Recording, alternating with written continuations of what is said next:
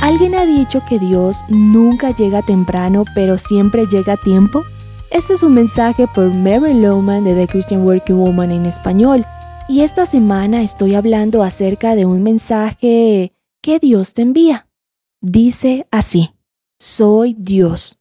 Hoy me encargaré de todos tus problemas. No necesito de tu ayuda, así que disfruta de tu día hoy. Te amo atentamente, Dios.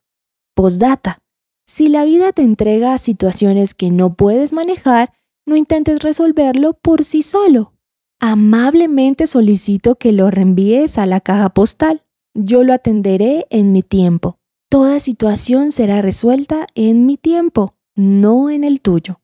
Tan pronto envíes el asunto a mi caja postal, ya no te agarres de él, preocupándote. Más bien, enfócate en todas las cosas maravillosas que tienes en tu vida hoy.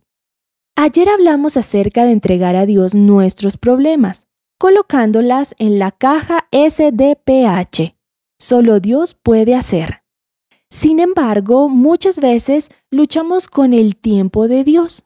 El mensaje dice, toda situación será resuelta en mi tiempo, no en el tuyo. Ahí está el meollo del asunto, ¿verdad? Nunca concordamos con el tiempo de Dios. Por ejemplo, cuando Jesús se demoró en regresar a Betania a sanar a Lázaro, el resultado fue que Lázaro murió antes de que llegara Jesús. Claramente las hermanas Marta y María no comprendieron el tiempo y sin embargo Jesús tuvo un propósito mucho mayor que simplemente sanar a Lázaro. Aprendieron después que Jesús sí sabía lo que estaba haciendo y lo hizo mejor, pues resucitó a Lázaro de la muerte. Pero ¿qué de las situaciones, por decir, cuando Jesús no llega a tiempo? Amigos, el tiempo de Dios es ilimitado, de hecho no está limitado al tiempo. Eso quiere decir que cuando nosotros pensamos que Dios no ha respondido a tiempo, quizás solo la eternidad nos dará la respuesta.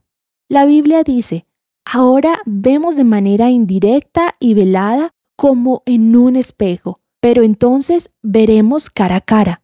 Ahora conozco de manera imperfecta, pero entonces conoceré tal y como soy conocido.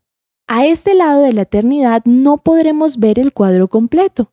Vemos a través de un prisma opaco, pero luego veremos por qué el tiempo de Dios no fue el nuestro. Comparto el mensaje que Dios tiene para ti hoy.